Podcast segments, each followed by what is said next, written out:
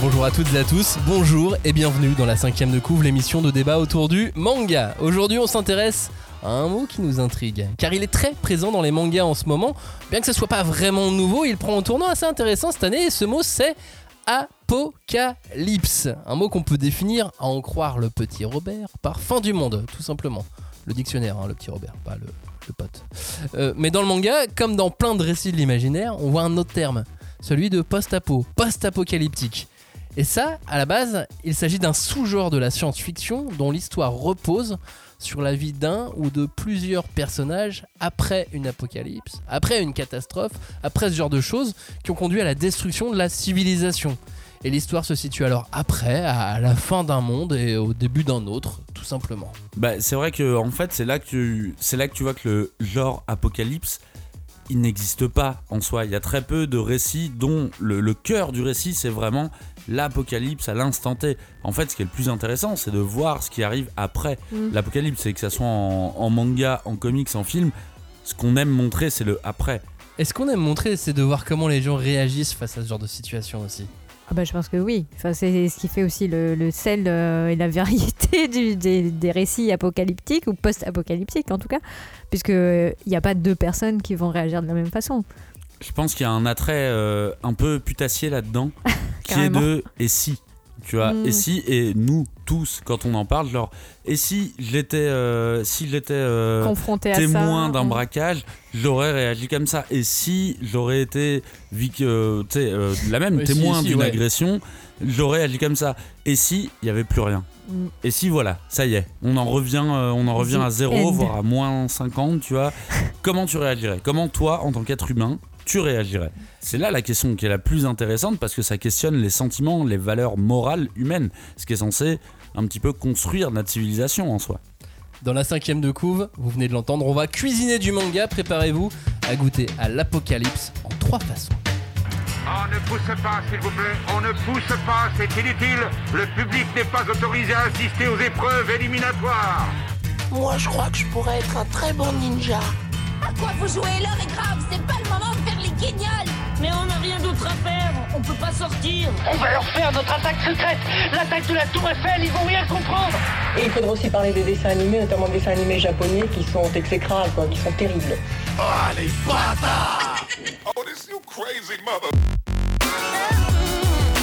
Rebonjour, re-bienvenue. Cette fois, nous allons encore charcuter, découper, disséquer, aimer les mangas de l'apocalypse.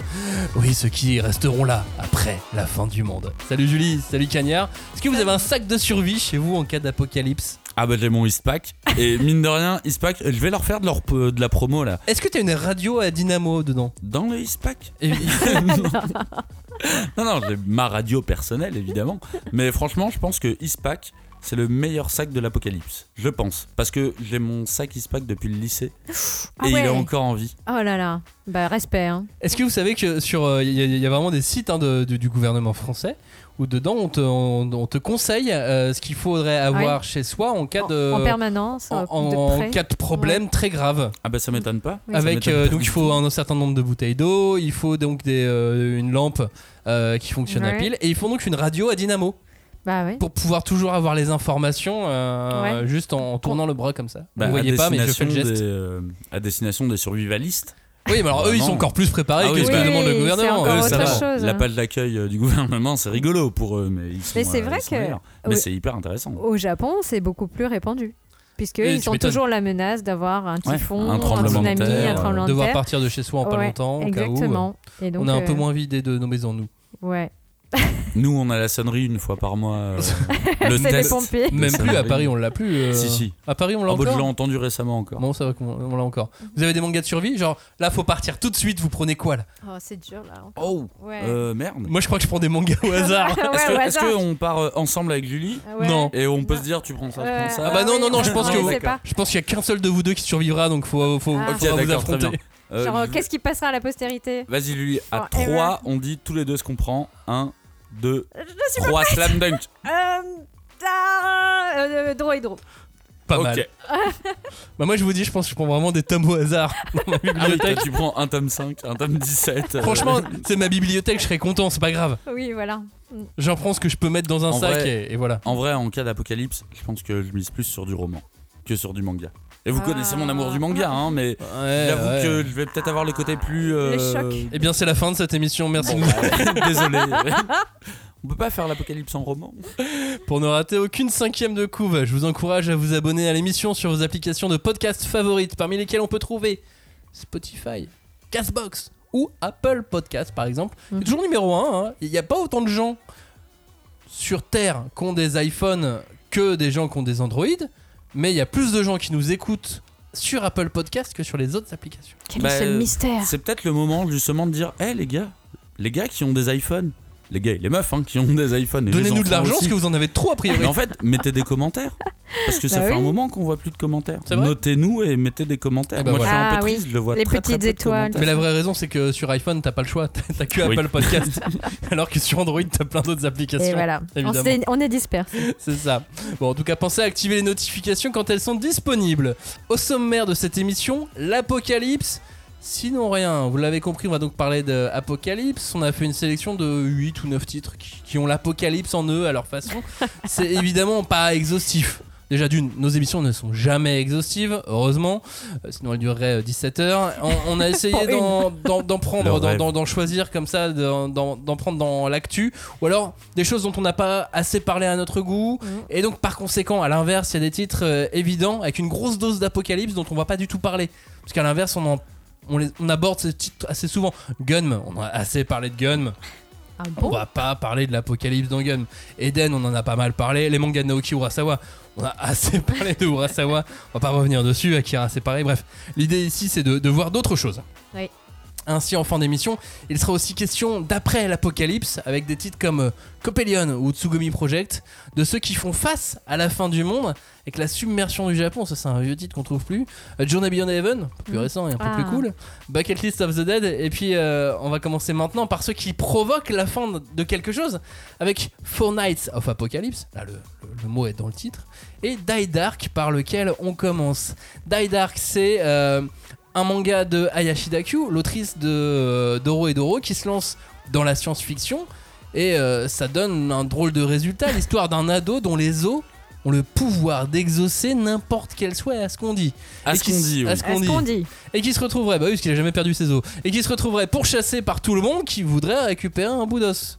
Un personnage qui, entouré de trois autres, va provoquer, a priori, l'apocalypse dans ce monde qui a l'air d'avoir déjà vécu plusieurs apocalypses, à mon avis, parce qu'il est quand même pas très tendre euh, ce monde, Julie. Non, bah après, euh, pour tous ceux qui connaissent déjà euh, Hayashi Daku, bah, je pense que Doro et Doro, c'est ce truc improbable, quoi, de tendre, euh, mais hyper violent, hyper gore, mais très rigolo à la fois. Enfin, elle, arrive à faire ce mélange improbable et avec euh, toujours un, équilibre. Donc, euh, on, on se sent pas perdu ou alors. Comment dire On a l'ivresse d'être un peu perdu, tu vois. Tu te dis, ouh, qu'est-ce qu'il va nous, qu'est-ce qui- qui- qui- qu'est-ce qu'elle va nous, nous concocter, quoi. Mais euh, oui, euh, là, moi j'aime bien. euh, Enfin, Die Dark, je- je- déjà je l'attendais beaucoup parce que comme beaucoup de, de lecteurs, je pense qu'on, est- on- elle, a, elle a travaillé quand même 18 ans sur Doro et Doro, c'est énorme. Donc euh, elle était attendue au tournant, je pense qu'on peut le dire. Et, et le tome 1 tient ses promesses. Et peut-être Oui. pas tant que ça. Hein. Ah, il y a 200 elle- cloches. Non, non, mais je me dis que elle, honnêtement, peut-être qu'elle se sentait pas spécialement attendue au tournant. Tu vois, je fais Ah, mon truc. dans ce sens-là. euh, Oui, oui, parce qu'effectivement, euh, de son propre aveu, euh, elle, fait, elle trace sa route, quoi. Elle s'en fiche ouais, un moi, petit j'ai peu. plus le sentiment de ça. tu vois. Mais, euh, Moi, souvent, les artistes sont dans leur monde à eux, et ils sont pas forcément dans le même que le nôtre. hein. Oui, complètement. Mais Ouais. euh, et, et elle, elle a quand même ce, ce- ce- un, un univers euh, qui est fort, quoi, hein, qui est, qui est vraiment euh, très personnel, euh, avec des son style graphique aussi qui est très reconnaissable. Ça, c'est- clair. C'est, c'est- ça, ça donne des trucs magnifiques et euh, comme tu disais, bah voilà, la, la probable rencontre entre l'ASF et une espèce de touche fantastique un peu bizarroïde dont on sait pas trop d'où elle sort, puisqu'il y a des mecs qui s'habillent, qui sortent dans l'espace habillés en peau de ténèbres ou avec des instruments des ténèbres, qui ont des sacs à dos qui parlent et qui vivent. euh, enfin voilà, qui de- s'appelle Sac à dos. et qui Sac à s'appelle dos. sac à dos aussi, effectivement. Mais bon, c'est ce qui est pour ma part euh, encore plus intéressant, c'est que là où Doro et Doro, tu, tu sentais que c'était très très déconnecté. Là, il y a quand même cette référence, mine de rien, aux quatre cavaliers de l'Apocalypse, et donc un truc fondamentalement euh, chrétien, quoi. Enfin, Ouais, puis ouais. un truc très très étrange qu'on n'attend pas qui arrive à la fin d'un tome 1 sorti de nulle part et alors là ça te ça te donne qu'une envie c'est euh, de, de foncer sur le de Ouais, foncer tome sur deux. le tome 2 ça- c'est clair. Oui. Kanya t'en as pensé quoi? Bah, euh, ça a été vraiment très bizarre parce que moi aussi, je l'attendais énormément. Parce que c'est une autrice euh, que j'adore et en fait, j'ai commencé le tome 1 et j'ai eu une vraie sensation de continuité, tu vois. J'ai vraiment eu l'impression de lire la vraie fausse suite de Doro et Doro, tu vois. euh, c'est exactement comme s'il avait refermé Doro et Doro il y a deux jours. Et en vrai, en termes de perso, de Mm. charisme des persos, de, de personnalité des personnages, euh, des codes graphiques, là, oui, bon, c'est la suite de Doro et Doro. Et c'est une sensation très bizarre de se dire, Ouais. mais c'est absolument pas la même histoire. C'est absolument pas le même genre de récit. On passe de SF, de, de fantasy à SF. Et en fait, non, j'étais dans mon canapé. Ah oui. J'étais dans mon canapé à Yashida, tu vois, genre. Bah, euh, ça, montre qu'elle a une certaine euh, une certaine maîtrise de, de son Elle a une univers patte. de de, ouais, de, de sa patte, de ce qu'elle a envie de, de ce qu'elle a Euh, envie de proposer aux elle, gens. sait, elle sait comment faire. Mais il y a une différence malgré tout, c'est que euh, autant dans Doro et Doro, on était dans un- une sorte de bordel ambiant, un peu un peu malaxé avec plein de choses. Là, on serait plus dans un bordel apocalyptique ou pré-apocalyptique ou post-apocalyptique. Le- Hum. Bah, on, on passe au niveau supérieur du bordel parce que déjà on est dans l'espace. Bah, disons que pour moi, justement, il y a une petite différence là entre la fantasy et la SF, c'est que la mine de rien, la SF est régie par des règles. Et. Enfin, Ouais, mais effectivement, Pour l'instant. Elle brutalise les règles elle assez vite. brutalise bien les règles, mais par contre, elle. euh, Oui, elle a, elle a quand même elle a un cadre. Là où, pour moi, la fantasy, elle pouvait l'inventer, sa fantasy, là, elle est dans un truc Oui. plus. euh, Il y a déjà je des vais- codes et- Voilà, il y a déjà des codes et je vais les malmener. Hein. Je, vais, euh, je, vais, je vais mal les mettre, mais, mais euh, le, le récit ne change pas. L'auteur est tellement puissant que fais-moi un test à l'aveugle, fais-moi lire euh, 20 mangas, je saurais toujours dire lequel. Et de Kyu Yashida, tu vois. Mais euh, là, tu vois, en parlant de brutalité d'apocalypse, à un moment donné, on a les personnages qui veulent euh, traverser un trou noir. Oui, j'ai pensé à la même chose. Et Ce moment de traversée du trou noir, vous devez le lire. Parce que, enfin, juste, euh, c'est essayer- génial. elle, essayait de trouver ce passage, c'est dans le chapitre 2. C'est Ouais, à la fin du chapitre trois, 2. euh, Fin du ou- chapitre- ou- ah non, à la, à la fin du chapitre 1, je pense. Ouais, euh, au Et début il, du. ouais, il c'est ça. fait youpla, Oui, il parce que le chapitre 2 est un, est voilà. un, est un, est un, euh, un flashback. Voilà. Euh, Ouais. mais effectivement, juste allez, allez, allez regarder ce passage parce qu'il est Il est totalement lunaire. irréel. Ouais. C'est- lunaire, euh, c'est censé être un truc dramatique, et c'est un truc dramatique, mais qui est pris euh, avec Oui. second degré. euh. Bon, Ultime, ouais. Alors, je vais, je vais commencer un petit peu par euh, ce que j'ai moins aimé.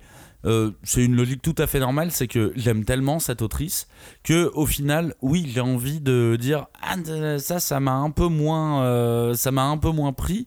En fait, je me suis juste dit que ça avait l'air euh, moins créatif que l'univers de fantasy qui était créé dans Doro et Doro, qui pour moi était un univers créé de toutes pièces, vraiment. Mhm.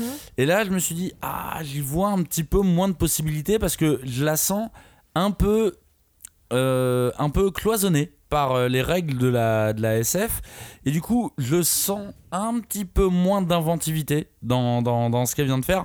Mais c'est vraiment du. C'est un problème de gros riche, quoi. Ouais, ce que j'allais- C'est- ce que j'allais dire parce que ce qu'elle a fait là dans son tome 1 pour de la SF, je l'ai vu nulle part. Non. Exactement. Oui. Même la narration, le Oui. fait de déjà au chapitre 2, t'es dans un flashback. Qu'est-ce que c'est que ce bordel? Double flashback. euh, Double flashback.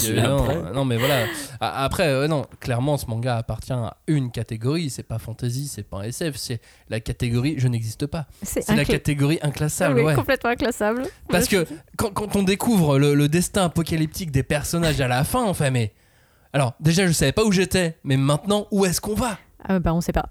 Enfin, c'est- On est super content en tant que lecteur, mais, ah, on mais t'es sait- au début de l'univers. Hein. Oui. T'as été Oui, au oui, tout oui, début de l'univers et vu que c'est de la SF, l'univers est, euh, Vaste. il est vaste. Et, euh, Mais c'est, mais c'est Complètement. génial, voilà, à partir du moment où on nous dit que le, le héros, le personnage qui, qui le suit, euh, qui est un sac à dos, euh, le personnage qu'il a, qu'il a croisé dans le flashback, plus un qu'on connaît pas, sont les quatre cavaliers de l'apocalypse. Ouais. Mais d'où sort cette prophétie? D'où ça vient? Enfin, tout nous dire là. Tu Oui. vois, les quatre cavaliers de l'apocalypse, mine de rien, Non, j'allais dire que c'était un truc qui est, euh, qui, est, qui est un peu ancré plus dans la fantasy, mais en fait pas du tout. C'est un principe qui peut, euh, qui peut très bien fonctionner dans le monde actuel. Euh, je me rappelle de la série Highlander euh, sur, euh, sur M6 où oui, il y avait les cavaliers de l'apocalypse et tu peux les mettre en scène à, un petit peu à n'importe quel moment euh, que à n'importe quel, à n'importe quel moment où tu peux les placer, ils seront intéressants. Bah voilà. Mais bon, là, effectivement, elle, elle a décidé de faire, euh, faire un bordel apocalyptique, chaotique, euh, un truc qui est complètement malade, quoi. Bah, c'est ça, c'est le, c'est le chaos et c'est même pas surprenant de voir les quatre cavaliers de l'apocalypse parce que euh, bah, en fait elle fait un petit peu tout et n'importe quoi et puis moi c'est vraiment ce truc que j'ai retrouvé directement entre le, le tome 1 de Doro et Doro et le tome 1 de Dark c'est la folie la folie, le chaos, c'est vraiment, j'ai une sensation. C'est pour ça que je vous dis que pour moi, il y a une filiation, c'est que c'est le joyeux chaos qui fait que n'importe quel concept qu'elle peut créer, bah, ça semble euh, probable et possible en fait, tu vois. Mais toi, tu l'as vu en plus dans les personnages, euh, Julie, dans ces, dans ces trois cavaliers qu'on connaît. Oui, bah après, enfin voilà, moi je dis euh, que tu as quand même une promesse d'une ambiance euh, apocalyptique, mais joyeuse, parce que c'est son truc de créer toujours des persos qui sont en décalage complet avec euh, la noirceur de, de- l'environnement ambiant. Enfin, je veux dire, le, le- personnage principal, il a tout l'univers qui lui le course pour le tuer, pour le dés- désosser, le dépecer. Et il a l'air de rien en avoir à Et, faire. et si, ça le saoule en fait. Il est là genre, ah, tu saoules, ah, tu vois. Et, et c'est trop. Enfin, c'est c'est vrai que cette espèce de détachement qu'il a euh, vis-à-vis de. Bah, son, son problème qui est d'être une proie perpétuelle. Euh, c'est quand même. euh, en plus, il est jeune. Enfin, il- il- par rapport à, à, à à- sa série précédente, là, on est euh, vraiment sur un personnage d'ado. Il, il doit avoir une quinzaine d'années et, il Et est- qu'on voit enfant d'ailleurs. oui, et on le voit enfant, effectivement. Et, et tu sens que, voilà, il y, y a encore cette. cette ouais. je je sais pas, le mot, ça doit être candeur, quoi. Parce que, est-ce que. Est-ce qu'il est méchant? Est-ce qu'il est gentil? Euh, Ça le gêne pas de trucider les gens qui veulent le trucider? Enfin, il y, a- il y a vrai qu'il y a un é- une échelle de, de valeur qui est pas encore tout à fait fixe ou qui est un peu floue. Et puis on, on voit qu'on est au début d'un autre monde qui n'a rien à voir parce que c'est quoi ce chien vaisseau? Ah ouais, euh, franchement, euh, moi j'adore les personnages effectivement et surtout la façon dont euh, elle a cherché à, ce que euh, il y ait une cohérence entre la folie qui les habite, la folie qu'ils représentent, parce que clairement on va avoir donc quatre cavaliers qui vont représenter aux yeux d'autres personnes. Bah, le mal absolu, la une- calamité euh, qu'il faut endiguer, qu'il faut éradiquer Combattre. et euh, combattre complètement et qui sont complètement niés dans leur, euh, dans leur existence. Et puis eux, bah, ils sont là, genre, bah, on s'en fout. Enfin, on, La vie on est là, euh, on aime manger, on aime faire la fête, on a envie d'avoir un chien vaisseau pour aller explorer l'univers euh, et je, je voir nos potes. très curieux de voir s'ils vont eux-mêmes avoir conscience que ils apportent euh, Ben un voilà. certain malheur. Et ça, je pense qu'ils le savent peut-être pas. Et ça, ça peut être une, Oh. une, une, bon, enfin, une bonne euh, Ou que le niveau, base. ouais, ou que le niveau de conscience peut être déplacé, tu vois. Ouais, Death- c'est ça. Death de la mort, Oui. Ce qui, qui est donc Non, euh, mais rien que le nom, je dis-le Ouais, le- encore une fois, je. je... Death comme, euh, comme le mot mort Oui. et, et de la mort en Death français. de la mort. Oui. Après ça c'est la, VF, je sais pas ce que. ce Bah, ce c'est donne en- Shima, Shimada Death, donc euh, Ah Ah oui. Shim- Donc c'était quand même. euh, euh, écrit avec le, le, le kanji de la mort et donc euh, de- euh, le, le jeu de mots sur death donc qui veut dire je suis ou c'est et euh, le, la- le comment dire le, le mot anglais death quoi Enfin, donc- D'accord. donc, enfin, je trouve que la traduction de, de Sylvain Cholet est vraiment délectable. Enfin, il y, a- il y a plein de petits trucs euh, sur le sac à dos, euh, les, les trucs de, des ténèbres. Enfin, il y, a- il y a plein de petits détails euh, comme ça qui sont rigolos, euh, vraiment, euh, et qui ils ont dû quand même se taper des bonnes barres de rire. Tu m'étonnes. Voir, ils sont bien pris la tête Ouais, ouais, ouais. en le faisant, mais en même temps, ça fait partie des personnages. Et quand je parlais de continuité euh, de, de, de l'œuvre, moi, je ne vois aucune différence entre les personnages de Doro et Doro, que j'adore, Oui. et ces personnages-là. C'est-à-dire que ça, pour moi, c'est vraiment. euh, si on peut dire que Tarantino est connu pour ses dialogues entre ses gangsters et compagnie, bah, Aya Oui. Shida, elle est connue pour ses personnages. Et quand je dis connue, restons calmes. Elle a publié qu'un seul truc qu'on a pu lire, c'est Doro et Doro, tu vois. Mais mine de rien, entre Doro et Doro et Day Dark, bah tu vois, il y a un truc sur le personnage. Il y a, je sais pas, une espèce de, de- de formidable candeur, de pureté qui s'en échappe de ces personnages-là. Moi, je pense un peu à Gone de Hunter x Hunter. De, c'est, ils sont en décalage avec les actes qu'ils sont en train de, de- de vivre ou, de, ou d'imposer. Et pour moi, il y a un côté où c'est un peu tous des enfants. Et c'est pour ça que c'est dur de détester un perso dans, euh, dans l'œuvre de Kyo Hayashida. Même les persos méchants de ces mangas, et même dans Doro et Doro, ben en fait, ils sont hyper euh, humanisés et ils sont en total décalage. Je veux dire, c'est- t'as l'impression d'avoir en face de toi des enfants qui ne sont pas conscients de leurs forces, qui ne sont Mm. pas conscients de leurs actes. C'est-à-dire qu'un enfant qui est en train de tuer quelqu'un et qui se dit Oui, mais c'est pas pour de vrai, non? Sais, euh, on, on tue, c'est la guerre. c'est, euh, Ouais, mais là, c'est tu vois. A priori, dans le scénario, il devrait apporter la fin du monde. Ouais, Mhm. mais même ça, c'est euh, c'est un jeu. En fait, je pense que si je devais euh, décrire, le, décrire ce que je ressens quand je lis du Q à Yashida, c'est des enfants qui sont en train de jouer au parc, qui sont en train de dire Et là, on va faire la guerre, tu vois. Et là, il va y avoir des batailles de vaisseaux spéciaux. Mais il n'y aura aucune conséquence. C'est un jeu au parc, tu vois. Il n'y aura, pas de- il y aura pas de conséquences à On ça. a lu 20th Century Boys et on Ouais, sait que ça peut mal tourner. Ouais, bah, justement, là c'est un autre traitement. C'est un autre traitement où même euh, ton action la plus bête peut avoir des répercussions. Mais elle, j'adore ce décalage qu'il y a entre eux. Bah, je, je, je, je vois des enfants. En fait, je vois vraiment des enfants, pas forcément conscients, que ça soit Caïman, que ça soit dans Day Dark. Ils, avancent et ils, font tout comme si euh, disaient Et là maintenant, je deviendrai super fort, je deviendrai un super robot et je, vais pacifier la Terre. Bah voilà, on est dans Day Dark. Et donc, bah peut-être que je suis euh, un des quatre cavaliers de l'apocalypse, mais ça va, c'est pour jouer. C'est pas si grave que ça, non? Bah alors malgré, malgré tout ça, on, ouais, on se rend compte qu'il y a du jeu, on se rend compte que les personnages euh, sont, sont, sont, sont dans, leur, euh, dans leur suivi, dans, qui sont intègres, dans, que le rapport à eux-mêmes est normal. Et Ils que- sont dans leur délire. Ouais, voilà, ils sont dans leur délire, mais on sait absolument pas où on va. Mm. Et c'est assez, assez génial en tant que lecteur quand on découvre ce genre de bouquin. La promesse cavaliéresque à la fin du tome, elle est vraiment super intrigante. Oui. La fin du tome 1 est plutôt très bien faite, euh, justement, à ce niveau-là. euh. Je l'attendais vraiment pas. Et de toute façon, dans l'ensemble, le, le concept qui est pas non plus beaucoup utilisé dans le manga, on l'a beaucoup plus vu dans, dans la culture occidentale, euh, ce qui est logique hein, pour les, cava- les cavaliers de l'apocalypse. Mais, euh, mais le concept même de cavalier de l'apocalypse, il est, euh, il est shonenesque, il est bagarresque, il est aventuresque, il est mangaesque. Parce qu'en fait, c'est un concept quoi. C'est un concept en lui-même qui, euh, qui vaut le détour et qui est facile pour un auteur. Parce qu'il peut, il peut jouer avec, il peut s'en amuser, il peut Ouais. faire plein de choses. Euh, les quatre cavaliers de l'apocalypse, il est quand même question de quatre cavaliers qui ont chacun une couleur. Oui. Je suis le cavalier noir, moi le vert et moi le rouge. Des Power Rangers. Cavalier blanc. Ils ont chacun un tribut. L'arc, l'épée, la balance. Bon, on fait pas grand chose. La mort, ok, c'est un drôle de truc. Ouais. Mais ça marche quand même. Et chacun a un certain symbolisme qui est lié à son fléau, parce qu'ils apportent chacun un fléau évidemment. Mhm. La conquête, la guerre, la famine, la mort encore. Et puis ça peut changer des fois, hein. c'est pas fixé dans le Et, et tout n'est pas fixé. Bon, euh, il y a un livre un peu connu euh, Ouais. qui fixe deux trois trucs, mais euh, mais voilà. Dans, dans tous les cas, on a quand même quelque chose de, de base qui est très conceptuel et qui colle vraiment bien au manga. Disons que c'est prêt à l'emploi. Ouais. C'est vraiment, euh, tu, tu, tu veux utiliser les 4 cavaliers de l'apocalypse, t'as euh, vraiment un prêt à l'emploi. Ils sont pas, euh, tu peux ne pas les, les, les personnifier, vu que c'est censé être des, des, des concepts en soi, que ce soit la famine, la guerre, c'est des concepts. Tu peux pas dire c'est la faute d'un tel, tu vois, c'est des, des c'est des réalités aussi. Non mais oui, c'est le principe du concept, c'est que c'est un concept qui est tellement non tangible que tu peux dire la guerre. Et tu sais, tu vois, enfin, c'est ce concept, la guerre, c'est quoi? C'est qui Il n'est pas question de qui a raison, qui attaque, qui Mm, défend. Non, c'est la guerre. Bonjour, je suis la guerre. Voilà, Ouais. je Salut, suis la guerre. moi, c'est la Bonjour, mort. je suis la mort. Ouais, bah je suis inévitable. Je suis comme la guerre. Et je suis à cheval. Et voilà. Et bah c'est tant mieux. Passer à mobilette, euh, bon, ça prendrait plus de temps. Mais euh, oui, franchement, c'est- vrai que c'est c'en est limite étonnant que ça a pas été que ça n'ait pas été utilisé plus tôt en fait dans Ouais, le manga. je- suis d'accord Ouais, avec c'est toi. ça, en fait. Et- et- alors que c'est du, c'est vraiment du pain béni. Oui. Ah, Oh, pour, les, Ah, pour- pour les mangaka parce qu'ils peuvent jouer avec, ils peuvent extrapoler, ils peuvent appliquer le concept euh, à la lettre près de, de ce qu'on a pu voir dans, dans, dans, euh, dans les écrits bibliques.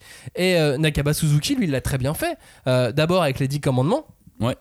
Oui. Parce que ça aussi, c'est un super concept, les 10 commandements, pour en faire des personnages. Bah, même les sept Euh, péchés capitaux, même Ouais, si c'est pas des personnages en soi, tu vois, c'est des concepts. Mais donc, euh, je parle du manga Seven Deadly Sins. Et là, il a repris donc les quatre cavaliers de l'Apocalypse dans euh, Four Nights of the euh, Apocalypse. Donc, c'est, c'est son nouveau manga. Il y a les deux premiers tomes qui, euh, qui sont sortis. Donc, c'est une suite. euh, oui, comment dire? Si, c'est une suite directe de. euh, Bah, il y a une filiation. De Seven Deadly Sins.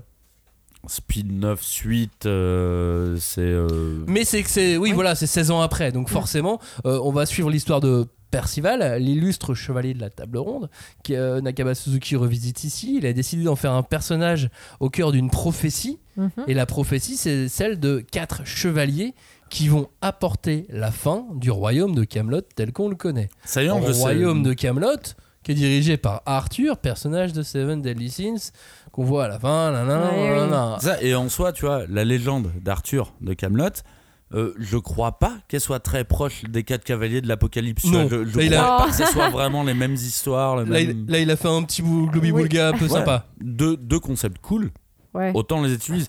Moi, j'aurais tendance à raffiler les quatre cavaliers de l'Apocalypse à la figure de l'Antéchrist. Ouais. Tu veux parler de l'Apocalypse, tu dis l'Antéchrist. L'Antéchrist, c'est un peu tout et n'importe quoi. Tu vois, c'est Mhm. le concept Ça de mal absolu. Sauf que là, ils les ont découpés en quatre tranches égales. euh, Le Enfin, en, tout sandwich. cas, euh, en tout cas, oui, dans, dans, dans Fortnite of the Apocalypse, euh, on, en- on a fait déjà deux émissions où on en parle, on va, on va être assez bref dessus, mais euh, il a fait l'application parfaite de ce que je disais précédemment. Euh, L'idée qu'on a des quatre cavaliers, le, le fait de l'appliquer à une troupe de héros, Oui, et de prendre le contre-pied ou bien Parfait. de jouer avec ces codes-là, Bah ouais, couleurs. c'est des héros qui Mm. vont apporter l'apocalypse, donc c'est des héros qui vont apporter le mal absolu. Mais ils apportent le mal absolu dans un royaume Oui, qui a pas l'air cool, Ouais. qui pourrait être totalitaire. Oh oui, c'est ça Donc, l'idée. du c'est coup, de- Ça de- devient des cavaliers de l'apocalypse. Bon, bref, faut remettre fin à un monde totalitaire, donc il redeviendrait bon. Enfin, c'est super bien joué. Et puis là, on en arrive limite à un truc qui, moi, euh, m'emmerde un peu parce que euh, j'avoue que je suis un peu fan de littérature médiévale, médiévale tu vois, j'en ai, lu, euh, j'en ai lu un petit peu, hein, j'ai pas tout lu, mais. Et là, j'ai un peu l'impression d'une utilisation assez euh, artificielle du truc, tu vois, où. Quand je lis ce titre-là, je suis pas en train de me dire ah c'est les quatre cavaliers de l'apocalypse, tu vois. Je suis juste Ouais. en train de me dire c'est les héros d'un manga. Bon, on leur a mis cette étiquette là dessus, c'est leur euh, bio, c'est bon, tu vois. C'est des, c'est des puristes quoi, c'est le mal absolu. Mais comme tu dis, c'est intéressant de dire que bah en fait le mal c'est une question de point de vue, Mm. une question de qui raconte l'histoire, de comment tu la racontes. Donc pour les chevaliers du royaume de Camelot, Voilà. c'est eux le mal. Et Seven Mhm. Deadly Sins démarrait déjà à peu près sur ce principe-là. Et puis on pense à Hubble Blatt aussi, qui était un peu Oui. sur ce principe de changer les positions. Et moi, le pire, c'est que c'est pas un trick très compliqué narrativement, mais j'adore ça. J'adore le, j'adore le l'amplitude narrative et scénaristique que tu peux faire avec les persos parce que c'est des persos qui sont ancrés dans un imaginaire. Et là, en fait, tu peux complètement retourner. Tu veux faire en sorte que le roi Arthur est méchant, tu peux. T'as, t'as le, Tu t'as- renverses la table. Allez, la table Voilà, ronde. ah Tu trouves que la table elle devrait être carrée Bah ok, ça sera la table des quatre cavaliers de l'apocalypse, tu vois. Et j'avoue que là, c'est limite un truc de fan service, tu vois, de, de, de moi qui aime bien cette littérature, de me dire, oh vas-y, invente-moi des fanfictions, je t'en supplie, invente-moi des fanfictions sur cet univers-là, quoi. Et puis de toute façon, dans, dans l'ensemble, dans beaucoup de mangas d'aventure, euh, à chaque fois, les héros, leur but, c'est quoi? C'est d'éviter l'apocalypse? Oui, il, faut, il y a souvent des, des mondes à sauver dans le manga. Je sais pas si vous. Un souvenez. monde. C'est ça, il y a toujours Mais- un méchant qui veut faire un monde à sa, à sa façon, en disant Ouais. Oh, mais je vais tuer tout le monde, mais après on sera heureux, ce sera Ouais. la paix, parce que ce sera moi le chef de- du monde entier. Bah Thanos, Exact, hein. ça. Voilà. Entre, oui, entre autres. Mais euh, en tout cas, moi, je, je pense que oui, il y a ce- cette idée que euh, la fin du monde, c'est- ça veut dire aussi, enfin, ça renvoie à la fin du héros. Enfin, ici, là, on parlait de, de Die Dark. Euh, Sanko Zara, bah, euh, comment dire, euh, tout l'univers souhaite sa mort en fait. Et il y a ce, ce retournement de, qui va arriver puisque lui, euh, il veut absolument savoir pourquoi, quelle est la cause de cette euh, euh, animosité ambiante euh, qui traverse Mm. comme ça malgré tout? Et Parce- remonter à son origine Oui. aussi. Et parce que oui, on, on sait qu'il a toujours, en tout cas dans, dans le tome 1, euh, aussi loin qu'il se souvienne, il était avec, avec son sac à dos. avec Sac à dos. Très Dora l'exploratrice, hein. Très très Dora. Mais, mais à côté de ça, euh, on- on- il, il le dit lui-même. euh, J'aime pas euh, avoir de la compagnie parce qu'au bout d'un moment ils veulent me tuer. Enfin, il y, a- il y a une défiance en fait euh, qu'il a vis-à-vis de. C'est un mec à qui il manque une, une partie humaine en Ah, Est-ce que ça va pas, pas. être euh, le son défi, se faire des vrais amis, tout ça euh Ouais, est-ce qu'il lui manque pas effectivement un cadre familial que dos ne représente pas suffisamment?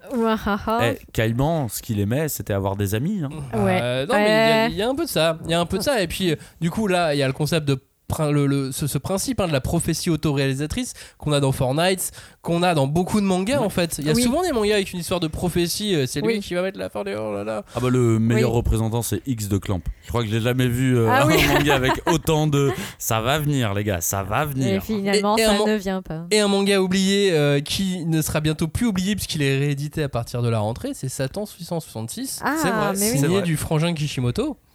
Très bon Ouais. manga. Très bon manga, je vous renvoie, et qui là aussi a une, un côté prophétie auto-réalisatrice. euh, Alors Oui. qu'il est Dans- très positif, il est Tout à fait. euh, mais attendez, euh, je vais pas euh, créer l'apocalypse alors que je suis gentil en Je soi. suis Satan. Alors que j'ai des happens et tout ça. Bref.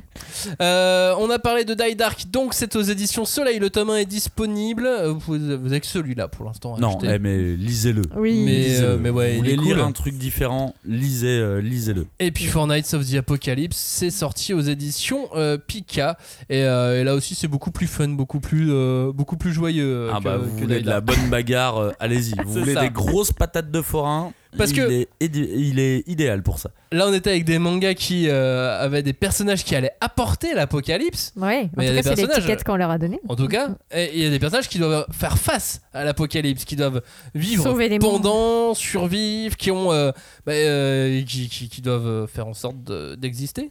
Ouais. Le maître mot, je dirais que c'est la débrouillardise, euh, sans pour autant dire chacun pour soi, hein, c'est pas ce que j'ai dit, mais on Ouais. sent que t'as quand même. euh, Enfin, moi, j'ai- j'aime bien euh, savoir euh, comment les, les auteurs ont des visions comme ça du monde d'après, en fait.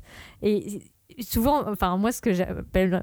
Des fois, tu dis c'est monde d'après, mais c'est surtout un, futur raté, puisque euh, selon les différents auteurs, bah, tu as quand même. euh, euh, voilà, la, vague est passée, on va dire. Le- le danger imminent est, est- est passé ou va être. euh, Oui, oui, sur la va être fin, parce que oui. ouais, ou on- voilà, et, et- et tu te relèves petit à petit, tu essaies de comprendre ce qui est arrivé, tu essaies de retrouver des repères. Et j'aime bien aussi la façon dont voilà, chacun imagine ce qui va être important pour la suite, euh, les premiers réflexes à avoir, euh, toutes ces, ces histoires aussi à base de technologies euh, renouvelées mais bricolées. Euh, on n'a plus l'électricité, comment on fait? Qu'est-ce qui prend dynamo. voilà, qu'est-ce qui prend de la valeur? Euh, Est-ce qu'il y a des choses qui seront encore là? Ou Les pas NFT. Les- J'espère pas. mais bon, enfin par exemple. pas prévu. Dans Journey Beyond Heaven, moi j'ai adoré. euh, euh, Il y, a- il y a quelques passages parce que c'est toujours au détour d'une conversation, tu vois. C'est pas le, le sujet principal euh, de. Enfin, comment dire Parce que le sujet principal est fait de toutes ces petites attentions, de toutes ces petites, euh, euh, ces petits tracas du quotidien, de où est-ce qu'on va se laver, qu'est-ce qu'on va manger. Oh, t'as réussi à trouver des livres, euh, ça, se, ça va se vendre trop bien. Enfin, et, et où, euh, où est-ce qu'on trouve des piles Enfin, il y, a- ce, côté euh, hyper euh, tangible, hyper euh, voilà premier premier degré quoi, qui est super intéressant d'a- d'avoir dans des univers qui les nourrissent quoi. Et puis cette réaction humaine, c'est ce que tu disais dans l'intro, Cagnard. Et si Et si. Voilà. Et c'est le et je pense que c'est vraiment le truc qui te questionnera tout le temps. Tu peux être un lecteur d'action, de romance, de ce que tu veux. Cette question, je pense que tu ne peux pas te tu, tu ne peux pas t'empêcher de la poser en fait, Ouais. de te la poser. Et bah, c'est pour ça que quand on est face à une apocalypse et on est sur le le, le, le post-apocalypse euh, comme euh, comme tu dis Maxime, bah en fait, ce qui nous ce qui nous intéresse le plus, c'est de questionner la nature humaine. Je veux dire, la civilisation, c'est censé c'est censé nous rendre humains. C'est censé euh, Mm. faire qu'on vit en société entre nous, que euh, on ne s'insulte pas à longueur de journée, même si on peut le faire, mais qu'on ne se bat On pas, qu'on ne se pas tue dessus. pas. En fait, c'est des règles. C'est des Mm. règles qui nous permettent d'appeler ça la civilisation et d'être des êtres humains. Quand tu es dans le cas d'un d'un, d'un- d'un post-apocalyptique part du principe d'un jeu, tu fais un jeu, et d'un coup d'un seul, l'organisateur te dit maintenant il n'y a plus de règles. On faisait un chat, Euh, Maintenant, il n'y a plus ah de oui. règles. Maintenant, tu peux taper si tu veux, tu peux tuer si tu veux. C'est pour ça, c'est ce qui fonctionne très bien avec Squid Game, tu vois, par exemple. C'est de dire, là, voilà, maintenant, c'est un jeu où il n'y a plus de règles. Et en fait, ça devient plus du tout un jeu parce qu'en fait, ça questionne absolument à quel point est-ce qu'on peut rester humain dans une société qui est devenue inhumaine et Bah, qu'il n'y a plus surtout- de société. Alors autant Hmm. effectivement Squid Games, on n'est pas euh, forcément face à l'apocalypse, on est face à un truc un peu. euh, Apocalypse Ben, en fait, financière, je pense j'ai que- envie de te ouais, dire. non, mais voilà, je pense que quelque part, ça te montre quand même une société euh, quand, quand t'es Ouais. aux abois, ce qui est le cas Mhm. dans une société post-apo. Euh, Qu'est-ce que t'es prêt à faire pour continuer à vivre et survivre, en fait, surtout? Mais dans les mangas où les héros font face à une certaine apocalypse, euh, je vais citer la, la submersion du, du Japon, un manga qui est un peu difficile à, à trouver euh, aujourd'hui, Ouais. parce qu'en fait, euh, bah, déjà on peut pas le trouver en entier en français, parce qu'à l'époque Panini n'avait sorti que les deux premiers tomes. D'accord. Rareté donc. Rareté. Bon, les deux premiers tomes se trouvent, euh, ça s'appelle donc La submersion euh, du Japon. C'est tiré d'un roman à succès. hein. Un succès au Japon, ça s'est vendu à plusieurs millions Mm. d'exemplaires Ouais. euh, de Sakyo Komatsu, qui était multi-adapté. Cinéma, télé. Récemment, ça a été adapté par Yuasa sur, euh, dans un, un- un dessin animé qui s'appelle Japan Things Oui. sur euh, Netflix. Mm. L'histoire change un tout petit peu euh, par rapport au manga. Et, et là, euh, dans la submersion du Japon, on est donc au Japon, dans le pays, Ouais. le Japon. Et il y a une série de tremblements de terre qui provoquent la fin du pays tel qu'on euh, tel qu'on le connaît. Mm. Et des volcans éteints qui vont se réveiller les uns après les autres. Et il y a la panique qui va gagner la population. On retrouve un scientifique qui observe tout ça. En plus, le, le premier tome, il est très bizarre parce qu'il est. euh, euh, genre, les quatre premiers chapitres, c'est une intro. Ok. Ah oui, ça wow. s'appelle long. prologue. Les quatre premiers chapitres s'appellent prologue. euh. Ouais. Bah, en fait, ils suivent le roman qui. euh, Ouais. C'est pas illogique ça sur un roman, mais sur un manga, ouais. ça, c'est que le prologue. Ouais. C'est ça, et ensuite on, et c'est- ça continue. Après, effectivement, la, la- la suite, je peux pas vous la dire parce que je n'ai lu que les deux premiers tomes. Mais en fait, Ah, mais en fait, c'est marrant parce que quand tu décris ça, je me dis. Euh, moi, je l'ai jamais lu ce manga, mais je me dis, ok, en fait, il y a les 4 cavaliers de l'apocalypse qui arrivent. en vrai. Vois, euh, non, c'est pas ça. Non, mais symboliquement, Mais en en- tout cas. euh, En, en vrai, effectivement, scientifique va se poser la question aussi de face à cette submersion du Japon. Est-ce que tout cela est vraiment naturel? Ah, il y a cette question-là de fond. Est-ce que Ah ça a oui. été provoqué assez vite? C'est une version malgré tout assez réaliste de l'apocalypse par rapport à plein d'autres euh, mangas. Mm. C'est vraiment la version la plus réaliste parce qu'elle fait appel euh, à ce qui terrifie une partie de la population japonaise, en tout cas à travers la pop culture, c'est les catastrophes naturelles. Mm. Ce qui Oui. est assez logique. il n'y a pas trop d'extraterrestres ou des trucs comme ça. exactement, qui, c'est ça. qui arrivent. Celle qui est la plus probable en vrai. Bah, euh, c'est pour ça que oui. voilà, Mm. c'est vraiment immersif parce que tout paraît plausible, réaliste. Ouais. Tu vois le fait que euh, tu vois, ça arrive même euh, en, en France, le fait que d'un coup il y a un bout de route qui s'écroule Mm. parce Ouais. qu'on l'a pas construite au bon endroit, Ouais. parce qu'il y a eu une, une nappe phréatique machin. Voilà, ça, ça c'est réaliste. Puis un volcan qui se réveille, qui fait tout basculer, c'est possible. Oui, ça C'est rare. Ça a l'air C'est possible. complètement fantastique, hein, euh, ça a l'air complètement euh, Ouais, improbable. Mais ça peut arriver à Clermont-Ferrand. euh, ça peut. Parce qu'il y a vraiment des volcans. non, ils sont peut-être éteints depuis très longtemps, Clermont-Ferrand. Oui, clairement, Ferrand. J'ai J'aurais voté- pas mis. Alors. Volvic, on va dire Volvic. S'ils arrêtent pas de mettre de l'eau, mais bon, je sais pas si on a assez. C'est ça. Ça, c'est une version euh, réaliste qu'on peut opposer à, euh, à Journey Beyond Heaven, qui Oui. là est un manga qui n'est absolument pas réaliste. Journey Beyond Heaven, il y a 6 tomes disponibles euh, aujourd'hui Oui. en France. L'attente est terrible à chaque fois maintenant pour avoir un nouveau tome, puisqu'on a rattrapé le rythme de lecture euh, du, du, du Japon. ah. Pour vous expliquer ce qui se passe, c'est qu'on va suivre deux adolescents qui survivent dans l'apocalypse. Ouais. Dans une apocalypse qui est encore en cours, puisque euh, des, euh, on ne sait pas vraiment ce qui a provoqué l'apocalypse au sixième tome, c'est un manga plein de mystères, Mm. mais euh, il y a des espèces de monstres Oui. Qui apparaissent. et qui apparaissent et qui tuent tout le monde, donc on est encore dedans quoi. Qui ont peut-être créé l'apocalypse, Mais en vrai, pas. on sait pas s'ils ont pas été en complément C'est ça. euh, Mais en Donc, tout cas, ouais, Très difficile à résumer, Ouais. et, et c'est une apocalypse qui, malgré ce que je viens d'expliquer, est très joyeuse. Ouais. Oui, c'est vrai. Il y a une quête, il y a un but. Les, les deux personnages qu'on retrouve, ils ont, ils ont vraiment un but. Ils doivent faire face à des monstres. Ils ont des secrets, énormément de secrets. Oui. Mais, euh, mais voilà, c'est la vie, c'est comme ça et on survit. Et euh, je trouve ça génial. C'est un manga qu'on adore tous dans, dans, dans Oui. le cinquième On a déjà euh, beaucoup Et parlé. on mais- aimerait bien Mm. qu'il soit encore plus connu. Et puis, Oui. en, en plus des mystères que je trouve passionnants dans ce bouquin, parce que comme tu dis, il y, a des, euh, il y a des secrets, mais il y a aussi des pertes de mémoire de, euh, de- Ouais. en fonction des persos, de, de, de vraiment. Euh, essaye, essaye. Ah, j'y arrive pas. en vrai, j'y arrive pas. De juste, euh, bah, euh, qu'est-ce qu'ils veulent dire, qu'est-ce qu'ils veulent pas dire. Mais en plus de ce mystère passionnant, alors moi, je suis très client hein, de tout ce qui est série mystère, mais je trouve que tu as tout un jeu avec les persos qui est vraiment très, très appréciable pour nous. C'est-à-dire qu'on est en face de personnages qui découvrent une civilisation qu'ils ont jamais connu. La nôtre, hein, vraiment euh, Mhm. notre civilisation, mais vu qu'ils sont nés après l'apocalypse, bah écoute, euh, il- ça tient un petit peu plus de la légende urbaine, genre à ce qui paraît, les gens se baladaient dans des chars, euh, tu vois, mais en vrai, je sais pas comment ça fonctionne, je sais pas comment. Oui, euh, les trains, comment ça fonctionnait. et du coup, de- là, oui. on n'est même pas dans le principe d'un héros qui aimerait retrouver la civilisation précédente. On est dans des personnages qui sont en train de vivre un instant T charnière de la, de la situation, mais ils sont même pas capables de dire si c'était mieux avant. Ils savent pas. Ils savent pas, ils ont des bribes, donc forcément t'as des bribes qui sont mal, euh, mal organisées. Genre, bah non, en fait, la télé ça servait pas à ça.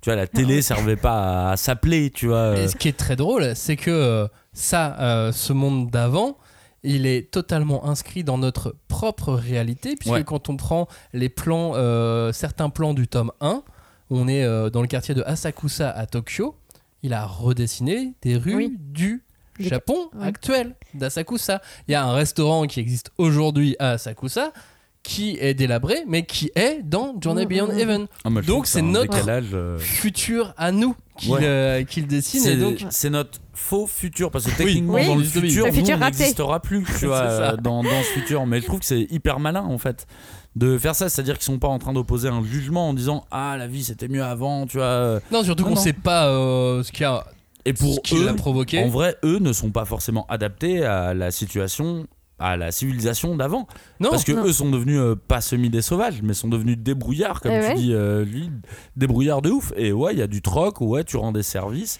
Oui, il n'y a Bah, plus d'argent, il n'y a euh, plus de. Si si, il y a de l'argent. y Oui, mais euh. il y a une espèce de. Comment dire C'est plus vraiment un pays aussi. Il y a, il y a toute cette question-là en fond de qu'est-ce qui fait une institution ou pas. Et, et c'est très intelligent de voir aussi, euh, euh, à nouveau, comment les, les interactions humaines sont euh, Ouais, se réinventées. réorganise. réorganisées et surtout à quel point bah, le monde peut vite devenir hyper dangereux quoi. Et quelles sont les causes de cet apocalypse en cours? Ah oui, bah ça, ça est-ce que cet apocalypse en cours a lieu dans le monde entier? Ah oui, ça on sait Oui, pas, hein, vrai. Ça, on sait toujours. Ouais, Moi, c'est la question que je me pose depuis le tome 1. C'est-à-dire, ok, mais bah, c'est toujours euh, le comme reste pour du monde Promise Neverland, tu vois. Et ailleurs. Qu'est-ce qui se passe C'est un ailleurs manga plein de questions, mais, euh, mais voilà, on est tous vraiment euh, passionnés par ce, Oui. par ce titre. Journey Beyond Heaven aux éditions euh, Pika. Il y a, il y a un autre manga dont je voulais euh, qu'on parle. Parce que c'est une, po- une apocalypse très différente. Mm. C'est une apocalypse dans la vie du héros, mais pas dans le monde. de quoi je vous parle? Je vous parle de Genesis, un manga de Koji euh, Mori qui est sorti euh, il y, a, il y a quelques semaines. Euh, L'histoire est celle de Taiga et de ses copains qui sont tous étudiants en histoire, préhistoire. Ouais, en ethnologie. En ethnologie. Ouais. et, et ils sont en stage en Australie. Ils Ouais. se baladent, l'Australie, vous voyez, le désert, l'outback, etc. Et là, d'un coup, ils découvrent une grotte, ils rentrent dans la grotte. Cool, on a trouvé une super grotte, machin. On va avoir des bonnes Avec notes, des dessins Avec qu'on n'a des- jamais ouais, vus. des peintures dessins rupestres. rupestres et tout. Et sauf que euh, il y a une sorte de tremblement de terre, il y a un truc qui se passe, Un éboulis. un éboulis. On Je pense que c'est un peu plus violent qu'un ébouli. Ah, tu crois? Et en sortant de la Un grotte, éboulement, je dirais. il se retrouve à une époque où euh, Bah, Homo le- sapiens et homme de Néandertal s'affrontent. Le Il se Pléistocène. retrouve dans, euh, voilà, dans, euh, dans, une, dans une préhistoire. Effectivement, il faut être précis. Et, euh, dans l'ère mésozoïque, a priori, euh, vu, euh, vu, vu ce qu'ils rencontrent. Et encore, c'est un peu plus compliqué que ça. Et euh, Bah- et, où chaque mammifère, chaque chose qui existe dans ce monde va devenir une menace pour eux.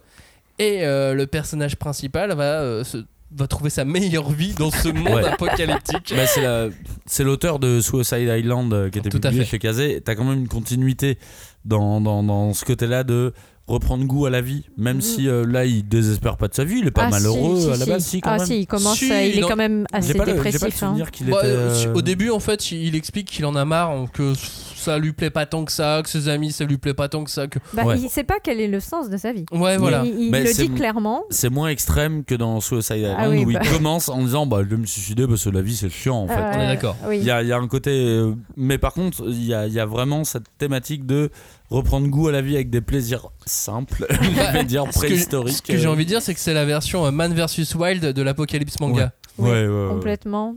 Bah, euh, bah, du coup, moi je pense que le message un peu sous-jacent, c'est euh, l'idée que le monde actuel est pourri.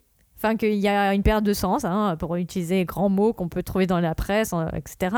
Mais qu'il y, a cette, euh, il y a un besoin que tout soit remis à zéro. on, on met reset quoi. On revient au début. Et on revient on au tout fait début. une espèce de, ouais, de, de retour à, à quelque chose qui est neuf, qui ne demande qu'à être construit.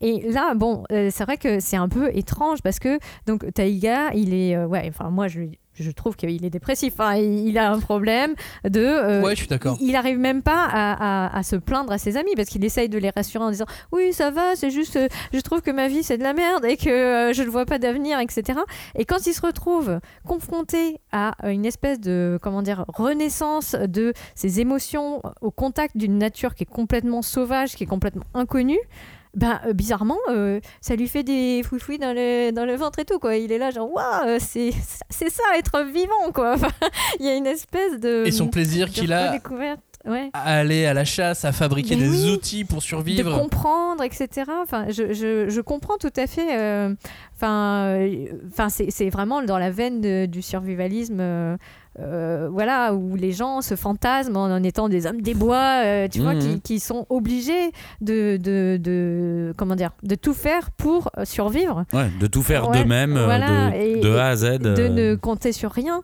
Mais c'est pour ça que c'est important qu'on parle de Genesis aussi dans cette émission sur l'apocalypse, parce qu'effectivement, c'est pas une apocalypse, mais elle Mais elle l'est pour lui. Ouais, quoi. pour lui, Oui. c'est une apocalypse. Les faits sont les mêmes, les effets Là, sont les même mêmes. pas les animaux que tu connais, c'est des nouveaux Des animaux. donc mammouths. On peut dire des monstres, tu vois. Ouais, mais même nous, on les connaît. Moi, il y a le- le genre- l'espèce de cheval géant là au début, j'avais jamais vu ça. Non, mais Ah je veux dire, même nous, oui. on les connaît pas dans le sens où euh, Bah, c'est pas des tu choses vas qui ont existé chèvre. il y a très très très longtemps. Mais euh, moi, je sais pas, ça m'a fait repenser à Evangelion en fait. Parce en parlant que- d'apocalypse. Ah, voilà, oui, Mm. effectivement. Et celle-là, elle est annoncée. Hein. Elle, est- elle est bien, Elle est bien belle celle-là, avec plein de prophéties et tout que personne comprend. Plein de règles. Ouais, c'est ça, que personne ne comprend, mais on sait que ça va avoir lieu. Mais euh, en tout cas, bon, là, euh, ce qui m'a fait penser à Genesis, alors que bon, Genesis, donc les mecs ont des lances en pierre et ils tuent des mammouths, hein, alors que Evangelion, Ils les robots, robots. super technologiques et ils Mais ont créé une mammouths. ville sous la ville. Enfin, genre, euh, ok, le délire est complètement différent, mais les tourments extérieurs, donc que ça soit les attaques des anges ou des robots géants pour Evangelion, ou euh, bah, le fait d'être confronté à des animaux euh, préhistoriques qui sont euh, bah, des espèces de boules de d'agressivité pure, tu vois. Oui, puis toi, à taille d'humain sans technologie, c'est Voilà. la même chose. Et ben il y a une espèce de déco qui se fait au profond changement psychologique intérieur des héros, puisque que ce soit Taiga et Shinji, bah, au début ils sont les deux complètement euh, comment dire amorphes vis-à-vis de leur euh, leur environnement. Ouais, et puis c'est des, ont- euh, des étudiants lambda. Oui ils voilà. sont pas euh, super joyeux, ils sont pas super tristes non Ah, plus. ils sont quand même pas ils sont très peu super tristes, joyeux. hein. hein. ils sont un peu tristes, mais ouais, mais je veux dire, c'est assez lambda en fait de se Ouais. sentir euh, bah, un peu blasé, un peu euh, saoulé de la société, mais ça veut pas dire que tu vas faire une révolution pour autant. C'est juste tu, en fait, tu subis ce qui se passe plus que t'es acteur. Et je crois que c'est ça qui change un peu dans Genesis ou dans Evangelion, c'est qu'on te donne le, on te donne le droit d'agir. Oui, mais moi, enfin, c'est plutôt aussi que à ce moment-là, tu peux prendre apocalypse au sens premier, au sens grec du terme, puisque c'est un mot qui donc est utilisé dans la Bible, euh, dans l'Apocalypse selon Saint Jean, et encore on sait pas, on sait pas vraiment qui est l'auteur de, l'Apocalypse, mais euh, on, sait que le mot en fait est utilisé dans le contexte religieux avec le sens de dévoilement. Euh, c'est l'apparition d'une vérité sur le monde. Et là, bah, ils vivent une apocalypse au sens où euh, ils redécouvrent un univers qu'ils avaient, euh, comment dire, oublié, quoi, qu'ils avaient. Oui. Qui est dans les textes, mais qui est pas. Ben que tu non. connais. je pense que c'est plus au sens du dévoilement de on arrête d'être aveuglé par sa propre comment dire tristesse ou son propre sentiment de, de- de ne servir à rien pour enfin euh, découvrir Ouais. que si on est euh, vivant, on est dans un corps, On on, est est, dans une réalité, euh, tu vois. En fait, c'est plutôt ça. Euh, bon, on, on va très loin. hein. Mais euh, mine de rien, c'est un peu la même chose euh, dans, euh, pour, pour le Akira, le héros de euh, Bucket List Ouais, of the Dead. complètement. Parce que euh, lui, il est Bah, dans un état, euh, ouais, dans un état, euh, lui-même commence à devenir un zombie parce que ça fait trois ans qu'il bosse pour une société dans des conditions euh, aberrantes. Il dort Il plus, fait des centaines d'heures sup, il dort au boulot, il arrive pas à rentrer chez lui tous les jours. Euh, ses boss euh, font de l'abus de affreux. pouvoir, ils sont affreux. Le coup des, du tiroir, Et le doit. pire, ça a l'air normal. Ouais, c'est Ouais. ça. C'est euh, voilà, il est, il est juste prêt pour le burn-out Ouais. complet. Bah, lui, lui est vrai. résigné en soi. Il est résigné. Et là, à ce moment-là, éclate l'apocalypse. Arrive l'épidémie zombie euh, et donc il ne peut plus aller au travail et pour euh, Akira bah, c'est la belle vie. Voilà, Youpi. maintenant il décide de trouver 100 choses à faire avant de lui-même devenir un zombie et c'est la joie, c'est la version what the fuck de l'apocalypse et c'est fun. Bah oui. Et c'est le titre euh, que bah, moi j'adore, je trouve vraiment très cool. Et c'est bizarrement le, celui qui a le concept le plus what the fuck, on va dire, euh, de l'apocalypse. Mais c'est peut-être celui que je trouve le plus critique de la société. C'est-à-dire que là, en fait, chaque point de la bucket list du héros, en fait, c'est un point négatif de la société japonaise, tu vois. Et là, le message, c'est vraiment de dire. Bah en fait tu profites plus de ta vie si tu ne travailles pas. Et c'est un manga qui parle beaucoup de, de regrets, de remords Mm. ou surtout comment ne pas en avoir en fait, comment Ouais. ne pas avoir de regrets. Et je trouve que c'est vraiment le plus critique de, le- de la société dont, où on présente vraiment un personnage qui est écrasé par le poids de la société au point qu'il ne peut même plus réfléchir. Mm. Ou personnellement, j'estime que c'est quasiment de, de, de l'aliénement, tu vois. euh, il Oui, est, oui, euh, complètement. il a, tu vois, il a des cernes, c'est pour moi c'est c'est quasi de la torture, tu vois, où vraiment il ne peut plus réfléchir. Il ne peut plus réfléchir si c'est bien ou si c'est pas bien, si c'est bon pour lui. Il doit faire, il fait, il est productif, donc c'est intéressant pour la société. Et donc, bah, tu peux continuer comme ça jusqu'au moment où en fait, bah, juste tu vas crever, tu vas faire un burn-out ou. euh, Où les ou lecteurs seront fatigués.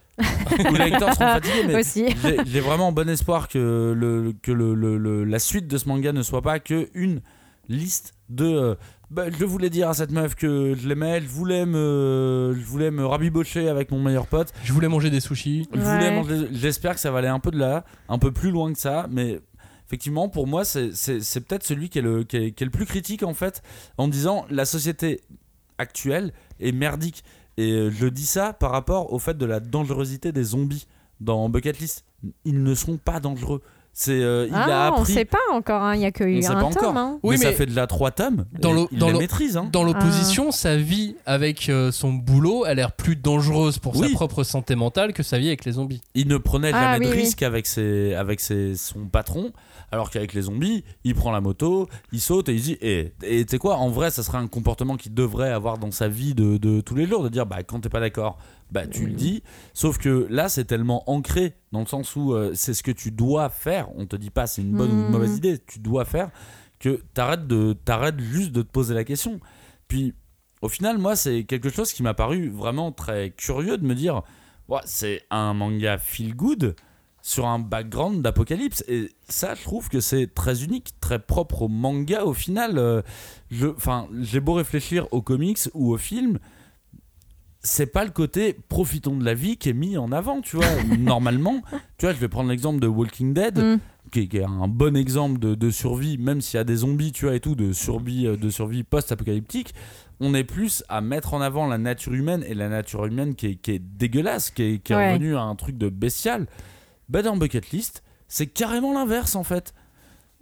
Libérer des carcans de la société, de, de- des- des chaînes que la société te, te, te met, eh ben, tu, d'ouvres- tu découvres que les gens sont très gentils au final, tu vois. Mhm. Et euh, bah, en fait, tu vas te permettre de parler à quelqu'un avec qui tu n'aurais pas spécialement Ouais. parlé.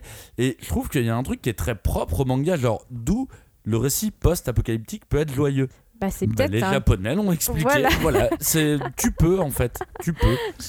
Encore là, tu dis récit euh, post-apocalyptique. Là, c'est un récit apocalyptique tout court. Ouais. Ouais, c'est en cours, mais Ouais. vraiment, on s'en rend Parce pas que, compte. quoi. pareil, dans C'est- Journey Beyond Heaven, bah, c'est plutôt joyeux. Et je- j'ai l'impression que dans l'ensemble, la plupart des mangas récents avec une dose d'apocalypse, ils sont plus joyeux que le reste de la production mondiale des récits de l'imaginaire Ouais. avec de l'apocalypse. Du coup, ce qui me fait me dire que le poids de la société japonaise doit être vraiment fort. Non, mais en vrai, je trouve que c'est un indicateur qui est, qui est- Ouais. qui est assez évident de dire que pour eux, il n'est pas question de de- de- d'invasion fantastique, de quelque chose comme ça. Pour eux, il, il est question D'échapper à leur réalité. d'échapper euh, d'échapper au quotidien. Ouais. Bah, on, on va le faire avec deux autres, euh, trois autres mangas pour, euh, pour terminer ce- cette émission, euh, qui ont chacun une touche euh, ou euh, avec un petit peu de, avec un petit peu ou beaucoup euh, de, euh, bah, de, de feel good, mais pas que. Vous, vous allez voir. Je commence par Copelion, un manga euh, qui est sorti à 4 balles seulement. Chez Ça. Noeve Graphics, ça fait partie des mangas dont on a parlé dans l'émission sur, euh, Sur l'évolution des prix. Ouais. Euh, Copelion donc à 3,90 chez, chez Noeve Graphics.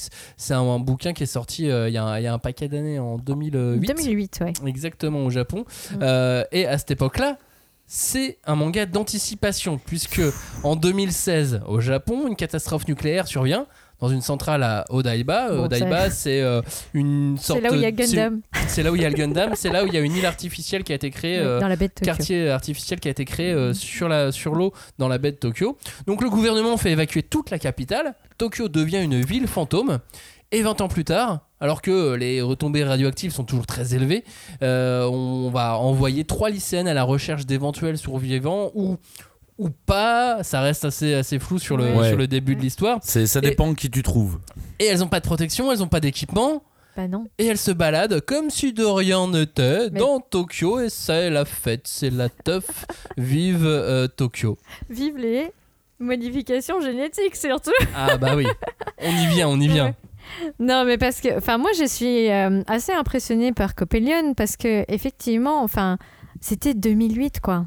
Et c'est exactement ce qui s'est passé à quelques détails, bon, gros détails, Oui, près. trois euh, ans plus tard. oh, trois ans plus tard, avec euh, donc euh, bah, le tsunami, le tremblement de terre de 2011, qui a euh, bah, ravagé toute une partie du nord de, Ah, ils ont de pas Sendai. envoyé de lycéenne euh, bah, ça fait pas encore 20 ans. Bah oui, hein, donc, sera 2031 du coup. c'est- Il faut on- ils sont en train de bosser dessus. On parle donc de Fukushima hein, pour oui. être plus. Voilà, exactement. Et euh, c'est vrai que, enfin, quand tu le relis maintenant, ça te prend un peu au, au ventre quand même, parce que c'est les pires scénarios qui auraient pu, Ouais, imaginer, voilà, ouais. qui auraient pu exister.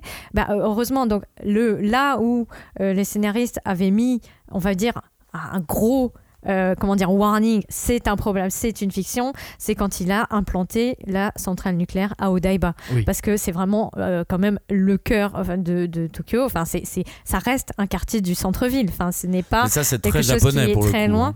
Bah, je non, mais c'est comme si on te disait, euh, ouais, il y a une centrale à Saint-Ouen. C'est pour ça que Tu je dis que vois, c'est très enfin, japonais. C'est-à-dire que le, le lecteur français n'aura peut-être pas la conscience Ah de ça, oui, d'accord. Ben, bah, on vous le dit, du coup. C'est pour ça, on vous le dit effectivement, parce que Oui. c'est très réaliste pour l'époque. Ah, complètement. Parce que euh, mettre cette centrale à cet endroit-là, le fait qu'elle explose, le Oui, et pour des, les- exactement les mêmes euh, causes. Enfin, qu'est-ce Ouais. qui va se passer après surchauffe. euh, avec une, une, une entreprise qui a la responsabilité de l'évacuation, de, des traitements des déchets par la suite. Enfin, ça pose plein de, de petits, ouais, de petits détails comme ça. Tu te dis, ah, euh, que- comment est-ce que ça va être euh, Mais c'est vrai que là, ils traité sont- par la suite? C'est vrai que là, ils sont plus dans le après. Oui, bien sûr, Plutôt complètement. que, par exemple, la série Tchernobyl qui représentait vraiment Ah très oui, bien oui. l'instant T. Ah oui. Là, on est sur du après. Là, on est même Oui. 20 ans après Voilà. avec Oui. ces trois lycéennes. Après, voilà, euh, tu te sens bien qu'il va y avoir euh, pas mal de flashbacks ou de parce qu'elles vont retrouver quand même des gens et c'est ça qui est aussi fou de se dire qu'il y a des gens qui peuvent survivre pendant 20 ans, même s'ils expliquent Oui, pourquoi. alors ils vont expliquer Ouais. effectivement, il y aura euh, il y aura plein de petites histoires Ouais. dans la grande histoire et puis il y a surtout euh, tout un côté manipulation, Oui. euh, beaucoup Oui. de mensonges, Le de gouvernement, l'entreprise privée. Alors, euh, Exactement, faut faire un scénario quoi. Voilà, mais euh, c'est super riche euh, de le lire maintenant. Ce qui t'a plu, c'est surtout les combinaisons euh, des trois filles. Ah ouais, super. hein. L'uniforme scolaire euh, comme, euh, comment dire, euh, tenue d'exploration de zones hyper dangereuses, contaminées, qu'on sait pas ce qu'il y a là-bas.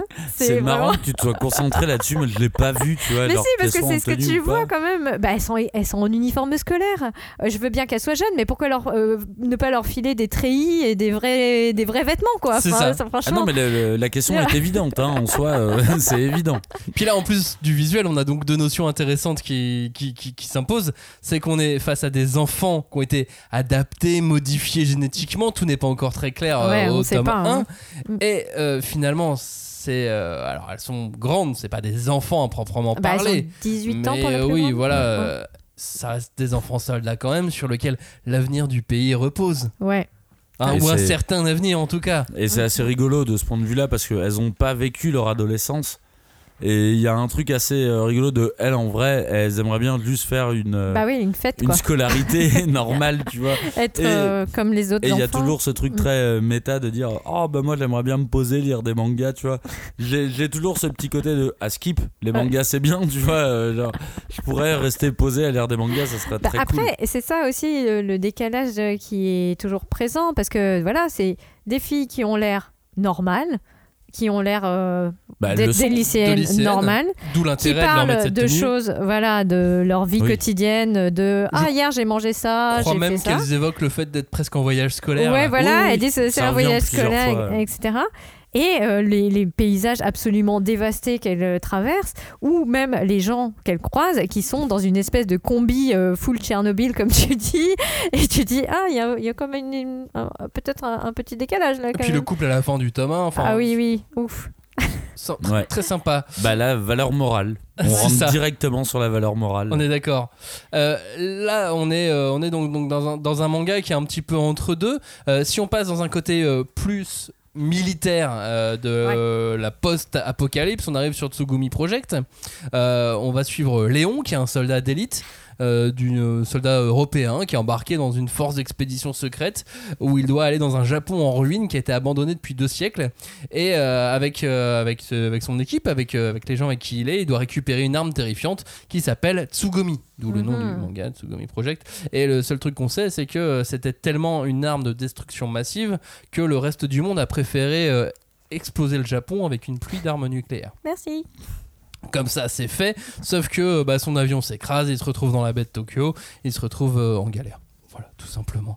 En galère. Et euh, là, dans Tsugumi Project, comme pour Copelion et comme pour d'autres récits de SF d'ailleurs, hein, et de récits euh, post-apocalyptiques, on va découvrir que euh, les endroits où il y a les irradiés, où il y a les, euh, les, les- les choses qui ont été détruites, où les gens ont été enfermés, bah, c'est des endroits qui sont pas si vides que ça. C'est un classique, hein, la, ah la bah, SF. on en revient toujours, mine de rien, tu peux l'irradier ou ne pas l'irradier, c'est les laisser pour compte. Et c'est ouais. euh, Mhm. voilà, les gens, les, les quantités négligeables, on va dire. Ceux, on s'en fout un petit peu de ce qui leur arrive. Et Tsugumi Project, bah, euh, il- il se- c'est un manga qui se concentre aussi sur, euh, sur cet aspect. Il n'y a pas que ça, mais il se concentre aussi sur, sur cet aspect un peu comme, comme Copelion, sur ces gens qui ont réussi à survivre. Comment Pourquoi Qu'est-ce Mm. qu'ils font là? Qu'est-ce qu'on nous a caché? Parce que scénaristiquement, c'est super intéressant. Parce que Mm. ça, ça te rajoute la petite couche de mystère, voire de complot. Oui. Autant euh, dans la réalité, ça, ça peut nous saouler, mais autant dans une histoire, bah, c'est- rigolo parce qu'on a envie d'y croire. Ouais. Puis ça remet en cause c'est arrivé c'est Ouais. ça. Et puis en plus, ça te remet en cause le pitch de départ. Est-ce que c'est vraiment une arme Ouais. Oui. Est-ce que. est-ce oui. que- est-ce que- Puis ou- il y a souvent ce truc-là, genre c'était une arme ou une expérience Qui a mal tourné. Et puis moi, moi, j'aime, moi j'aime bien quand euh, dès le début, enfin dès le début, quand euh, le, le scénario te retourne le pitch contre, enfin contre toi-même, te retourne le pitch tout Mhm. court. Oui, Tu vois genre euh, ah non en fait c'est pas vrai. oui. Mais on te l'explique au début pour te dire qu'en fait c'est faux. Ah là là. Magnifique technique narrative euh, qui te bouscule en tant que lecteur. Moi, j'adore ça. La manipulation. Euh, Tsugumi Project, donc c'est un manga euh, édité aux éditions Kiun et c'est une création hein, des éditions Kiun, mais qui est euh, prépublié depuis un moment maintenant au Japon euh, comme euh, si de rien n'était. Comme si Sans- c'était vraiment japonais. Exactement, mais euh, Ahmed euh, dans euh, l'émission qu'on avait fait en fin d'année nous disait aussi euh, que euh, des fois il y a des petits drapeaux français, des petits trucs du Il y a style. des euh, détails, ouvrez Putain, C'est l'œil. marrant, le, le mec met des drapeaux pour être sûr de pas être viré, tu vois. Genre, non, mais l'oublie pas, hein. Non, non, mais c'est Euh, ça peut être carrément l'édito, tu sais, du magazine Ouais. qui reprécise que euh, c'est pas eux vraiment les Du coup, ça, ça remet le truc en question. Bref, Tsugumi Project, si vous l'avez pas encore euh, lu, on, on vous le conseille aussi. Dernier petit manga aussi, c'est Doctor Stone. Ouais. Ah, Parce que là, on est très très loin après l'apocalypse. Alors, on est face à l'apocalypse dans le, dans le reboot. Dans, Oui. le, dans, le, dans le reboot, pardon, dans le spin-off qui s'appelle Byakuya Reboot. Là, on voit l'apocalypse qui arrive d'une d'une certaine manière. Et ensuite, bah, dans Doctor Stone, dès le début, on est euh, des années, des Ouais. années, des années, et des années, et des années après l'apocalypse, puisque le monde a été euh, Pétrifié. pétrifié, figé, pétrifié. euh, tout le monde a été changé en pierre. Ouais. Et puis, plusieurs centaines de milliers d'années plus tard. euh, Allez, c'est reparti. Senka se réveille. Bah, c'est peut-être le plus. Il veut euh, remettre le monde d'équerre. d'équerre. Ils veulent, euh, ils veulent Ouais, remettre c'est ça, parce que là, elle est euh, intéressante, parce qu'elle pose les bases du manga et ça va servir à la reconstruction de la société. Lui, il est humaine. pas du tout dans la dans l'idée de survie. Lui, il est dans l'idée de recréation. Oui. On va dire de on revient au, au point où on s'est arrêté. euh. Mais avec son idée de faire un monde de la science. Ouais. C'est le moi c'est le, le côté qui me plaît moins dans ce titre parce que vraiment et pourtant j'adore Boichi et je trouve ce manga très sympathique, très joyeux, très frais. Il y a un côté euh, la vie qui m'énerve. C'est trop hard tech, tu vois. C'est trop euh, hard SF. euh, ah, tu m'expliques comment faire de la bière. Je sais pas pourquoi j'ai pris bière euh, comme exemple. Alors que c'est du cola. Oui. Non mais voilà, il y a un Je- côté. J'avais un doute là. Il y a un côté pas trop. lu la même chose. Vous vous souvenez euh, quand on regardait La Vie quand on était petit? Ah, la- Vous le dessin animé. Ah oui, bah, Bah oui. pourquoi pas, oui. Ouais, bah moi Oui. j'aimais bien, mais je sentais que je me faisais carotte. Ah c'est un dessin animé, mais on essaye en scred de me faire apprendre des trucs. Et en Ah. vrai, c'est une très bonne chose. C'est une excellente chose. Et dans Doctor Stone, j'ai trop ce côté. Vous êtes en train de me la mettre à l'envers, vous voulez m'apprendre des trucs. Bande de salopards. Pourquoi vous essayez de m'apprendre des trucs? Alors je sais qu'il y a des parents qui nous écoutent. Et alors, comme, tu parles de Il était une fois la vie, sachez qu'il y a un appareil que plein d'enfants ont maintenant qui s'appelle la Luni. Oui. Qui est une sorte Oui. de, de Oui. petite radio pour écouter des, des Des histoires, histoires, que, ouais. que les Qui est très enfants, bien. euh, que les enfants adorent. Il y a la vie dessus. Il y a Il était une fois la Ah ouais, vie, bien. disponible Jamais je. Ah, mais si, Jamais. c'est super. Avec les voix et tout, tout est pareil. hein. Tout mais est c'est- pareil. Mais Voilà. tu sais, c'est assez fou, hein, la défiance que j'ai dans l'idée de. Eh, mais t'essayes pas de m'apprendre un truc là C'est pédagogique. Mais d'où tu m'apprends des trucs Je veux juste kiffer, moi. Donc voilà, en attendant qu'il y ait Dragon Ball sur les Luni, il y a au moins Il était une fois la vie. Mais et ça, moi, ça passera sans problème. Tu me fais Naruto sur Lumi, mais y a pas de souci, quoi. Vraiment. Quelle histoire veux-tu écouter? Goku Ah bah vas-y, Bulma. c'est parti. Tourne et tout. Tao Pai Pai. Oh non, peut-être pas. Ce serait la meilleure celle-ci. Dans quel monde veux-tu le voir? La tour de Maître Karine. C'est ça. Moi, Au je veux le voir à côté de Broly. Bah vas-y, on peut Ok. inventer après tout. Alors, euh, finissons cette émission, parce qu'on est parti sur, euh, sur un truc ouais. euh, totalement apocalyptique qui est euh, une Luni Dragon Ball. Lumi Dragon Ball où tu peux créer tes scénarios euh, de fanfiction. Euh, non, voilà. pour conclure cette émission, je voulais parler d'un manga encore, dont on parle absolument jamais. Je pense que je ne même pas donné son nom une seule fois, je pense, dans une émission. C'est un manga qui s'appelle Psyren. Psyren. Euh, c'est un des meilleurs mangas qui existent aujourd'hui, mais qui est totalement sous-coté, comme on dirait sur, sur Twitter. Ouais, mais justement, on n'utilise pas le terme sous-côté. C'est pour ça que je préfère citer Twitter à ce moment-là. Non, je- plus sérieusement. euh, en conclusion, je- on a dit plein de choses sur l'apocalypse et tous ces éléments, tous ces petits ingrédients qu'on a donnés par-ci par-là, à chaque fois je réfléchissais, je fais ah mais ça c'est dans Psyren. Eh mais ça c'est dans Psyren. Ah là là, c'est la base donc, ultime. Ouais, ça serait en fait le manga qui rassemble toutes les notions d'apocalypse Ouais. de cette émission. De flash forward, de quelle est la Ouais. situation, comment t'évolues dans la, dans La, la la- la ultime, les la synthèse ultime. Les mystères. Bah ouais, que mystères. et puis d'un côté t'as un certain, euh, t'as des personnages qui amènent un, un chaos prophétique. Oui. De l'autre, t'as une notion du monde apocalyptique auquel les héros doivent faire face, T'as un héros qui est porteur d'un pouvoir apocalyptique. qui a une vision du monde aussi, qu'il faut euh, la, la vision du monde de méchants qu'il faut absolument éviter également. T'as la bêtise des hommes, t'as les manipulations génétiques. Ah bah, as- c'est complet. Hein. Ouais. Mais ouais, c'est ça. T'as vraiment tout euh, ce, qui, euh, ce, qui, ce, qui, ce qui fait qu'on aime plein de mangas dans un seul manga qui s'appelle Psyren. magnifique. Ouais. Moi, je, moi, j'adore euh, Psyren et, et je suis plutôt content que le manga soit pas si connu que ça. Vu Ah bon comment, euh, Ah, bah justement, là, je pense qu'il y a là. À l'heure actuelle, Psyren n'a pas de notion de sous-côté, de sur-côté. mm, oui. Il est juste inconnu. Eh ben en fait, parfois c'est pas mal de, de juste être un manga qui est pas connu Oui, spécialement. mais les connaisseurs savent qu'il existe et, euh, et reconnaissent ses qualités. On va, on va pas aller sur les connaisseurs. Qui sommes-nous pour définir qui sont les connaisseurs ou pas Bah, Mais en nous. tout cas, c'est un manga que beaucoup de membres de la cinquième de couve apprécient beaucoup. oui. Exactement. Est-ce que vous avez un dernier mot sur cet apocalypse avant qu'on clôture cette émission? Ouais, l'apocalypse c'est trop nul. voilà, j'avais un message un peu Ah, positif. ok, euh. d'accord. Euh, bah écoute, euh, non, moi j'aurais bien aimé euh, revenir un peu sur cette idée de l'apocalypse joyeuse, quoi, qui apparemment. Enfin, moi j'avais jamais vu que c'était si japonais d'avoir ce, ce truc de débranchement, mais effectivement, enfin, euh, il y a un titre qu'on a, euh, qu'on on a évoqué avant de faire l'ém- l'émission qui était Girls Next Door, et euh, donc c'est effectivement deux petites filles, deux jeunes filles, on ne sait pas trop quelle est la raison, qui se promènent dans un monde où il n'y a personne et elles découvrent ou redécouvrent des trucs de leur civilisation. Et en fait, ce, ce manga donc est catégorisé au Japon dans un, un- un genre qui serait, qui serait euh, traduit en français par les mangas qui calment. Parce que Les mangas pas- relaxants. Voilà, relaxant, parce que c'est une espèce de balade mélancolique.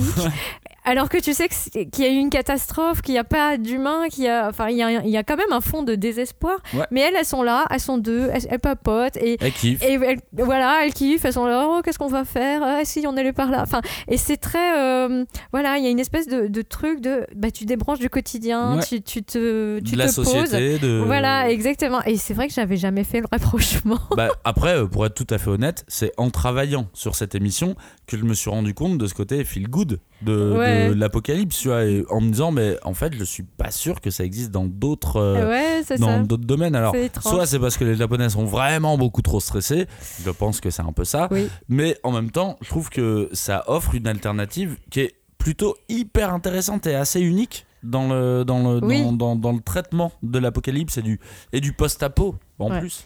Bah, il y a, y a ce- cette euh, comment dire menace toujours de voir euh, ton pays, ta civilisation disparaître. euh. Et est-ce que, le, est-ce que le terme dont tu parles pour Girl Last Tour, c'est Shumatsu? Non, Shumatsu c'est la fin, c'est la D'accord. destruction. Ah, de- c'est enfin, la fin. c'est le fait que d'arriver à quelque chose de. Est-ce qu'on- est-ce fini. qu'on retrouve ce mot dans le, dans le Ouais. titre si je dis pas de Ah bêtises? non, c'est le Yashike. Donc, euh, donc Kei pour dire euh, catégorisation, on va dire. Et Yashi, ya- Yasu, ça veut dire vraiment le fait de calmer, de guérir, euh, de euh, presque thérapeutique, Ouais. tu vois, quelque Ouais, chose ouais. qui serait un effet calmant.